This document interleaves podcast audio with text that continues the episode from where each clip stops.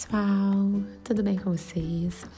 É, eu tô passando aqui é, neste podcast para esclarecer algumas dúvidas que foram recorrentes em relação aos exercícios é, que vocês estão fazendo hoje. E aí, nesse aqui, eu vou falar sobre as páginas 180 e 181. Então, vamos lá. É, a primeira dúvida foi na questão número 2 da página 180 é, apareceram dúvidas nas três alternativas. Então vamos lá. Na alternativa A, é, diz assim: acompanhe com seu livro didático. Linus convida Snoopy para brincar de bola com ele. Como o leitor percebe que o cachorro não está disposto a esse tipo de brincadeira? É, gente, nós percebemos lá no último quadrinho que o Snoopy ele estava escondido, ele estava camuflado. Ele, está abaixo da grama, né? A gente percebe no último quadrinho ali a cabecinha dele. Então, na verdade, é o fato de ele estar sob, debaixo da grama, é, é o que faz com que a gente perceba que ele realmente estava escondendo, né? Na letra B, pedia que a gente relesse o quarto quadrinho. O quarto quadrinho diz assim: Não consigo imaginar, imaginar aonde ele foi. O verbo ir aqui, gente, vamos pensar. Quem vai, vai a algum lugar. Então, como vai se classificar quanto a, quanto a transitividade? É um verbo transitivo indireto, porque olha só, eu disse aqui no quadrinho aonde ele foi. Essa preposição a, que é exigida pelo verbo ir, está na palavrinha aonde. Então, o verbo aqui é um verbo transitivo indireto. Quem vai, vai a algum lugar. Por fim, na letra C, está perguntando de que modo essa classificação do item B ajuda a entender a ideia de deslocamento que está implícita nesse verbo. Pessoal, a preposição a, ela traz essa ideia de movimento. Então, essa preposição a que contribui para que a gente entenda essa, esse valor de destino, né? Então, vai a algum lugar, chega a algum lugar. Então, por isso que temos a ideia de movimento, em virtude dessa preposição a.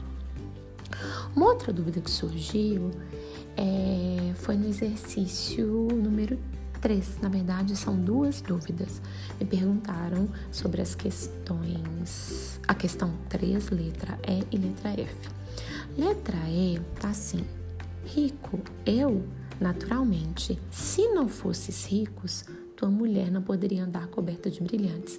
Pessoal, veja bem como eu tenho a, a ideia de condição aqui que poderia ser substituída pela expressão caso não fosses rico, ou seja, uma condição para a mulher não poder andar coberta de brilhantes é o fato de ele não ser rico.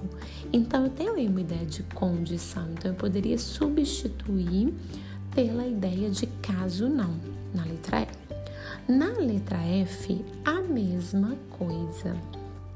Olha só, Ora, mamãe, se não houver outro remédio, que hei de eu fazer, se não casar-me com o comendador? Ah, pessoal, aliás, aqui são dois Cs, né? Sinal. O primeiro sinal é a ideia de caso não haja outro remédio. Então, é uma condição, né? Ou seja, se não houver outro remédio, é que hei de eu fazer, ou seja, o que eu vou fazer, o que eu posso fazer caso não houver outro remédio, senão a não ser, exceto casar-me com o comendador.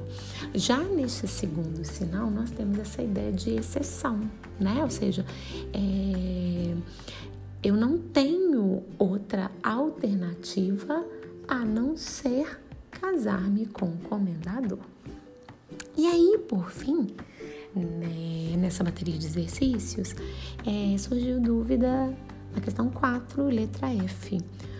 É, na letra F nós temos assim: fale baixo, senão o bebê acorda. Aqui, pessoal, nós temos a ideia de caso contrário, ou seja, eu tenho de falar baixo.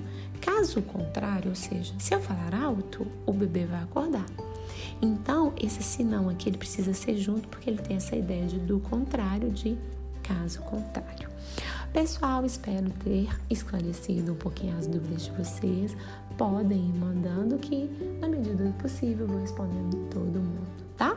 Um beijo. para vocês. Não se esqueçam de que português é sempre com a Pri. Continuem firmes aí, que eu estou firme aqui. Beijo!